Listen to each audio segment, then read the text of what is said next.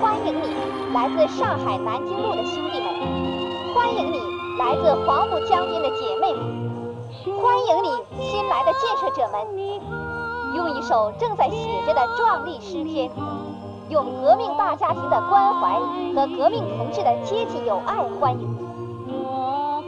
假如你们还没有上过大学，那么这里就是一所大学，一所共产主义大学。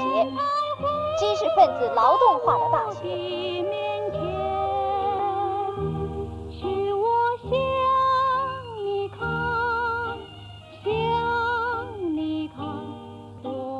大家好，欢迎收听尼达播客，我是在霓虹中抵达的留下来，我是王大炮。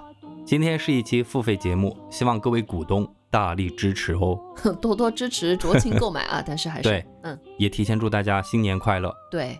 在上一期节目一开始，你给大家就念了一段话。那本期节目我也给大家读三句话哦。第一句话，虚伪和成熟相似，不细心的人分辨不出来哦。第二句话，浪漫和堕落也常常是一回事儿，区别只是在于发生在不同人的身上，有点意思。哎，第三句话，简单的事情为什么会复杂化呢？人的因素第一。听完这些句子，你有什么感觉？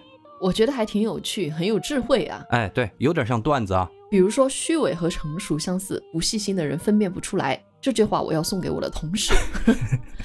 浪漫和堕落常常是一回事儿，这句话适合送给渣男。